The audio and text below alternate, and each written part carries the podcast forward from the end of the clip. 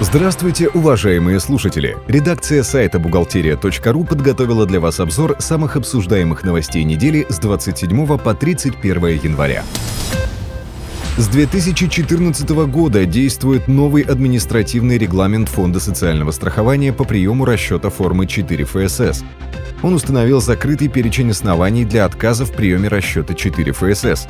В него входят несоответствие расчета установленной форме, представление расчета неуполномоченным лицом и выявление в результате проверки недействительности усиленной квалифицированной электронной подписи.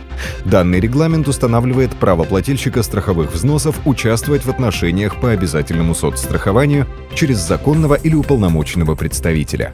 Также регламент дополнен новым разделом, регулирующим досудебный порядок обжалования решений, действий и бездействия ФСС РФ, его территориальных органов и должностных лиц. Новости от компании «Биратор». С 1 января 2014 года российские производители транспортных средств обязаны уплачивать утилизационный сбор – Плательщики данного сбора представляют расчет суммы сбора на бумажном носителе до 30 июня 2014 года, а с 1 июля 2014 года в электронном виде с использованием телекоммуникационных каналов связи.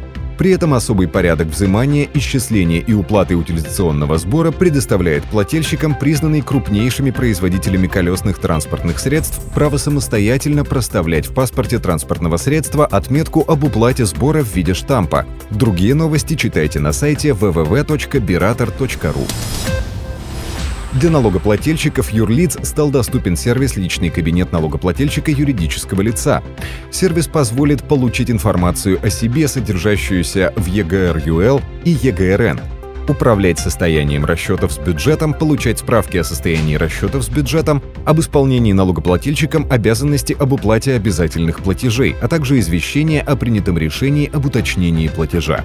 Для получения доступа к сервису руководителю организации необходимо иметь квалифицированный сертификат ключа проверки электронной подписи, выданный удостоверяющим центром, аккредитованным в соответствии с требованиями федерального закона.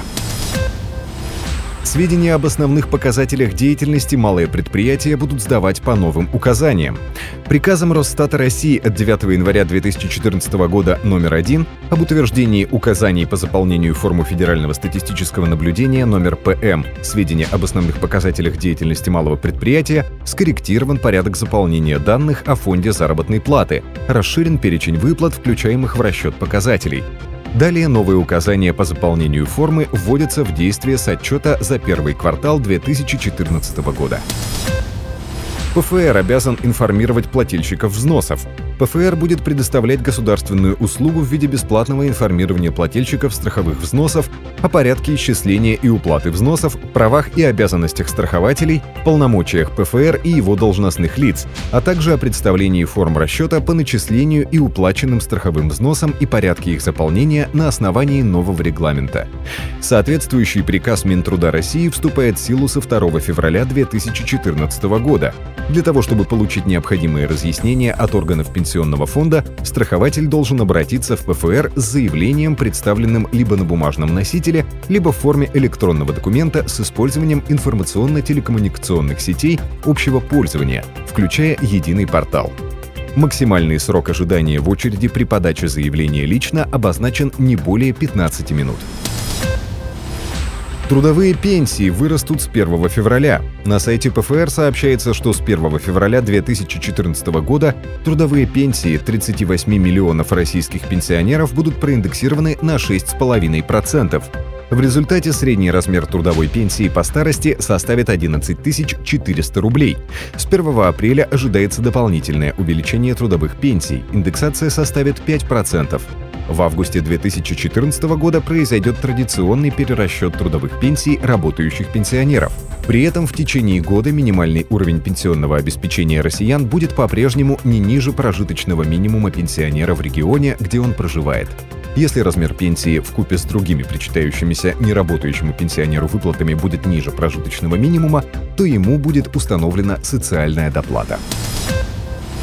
Россияне платят за услуги ЖКХ больше всех в мире.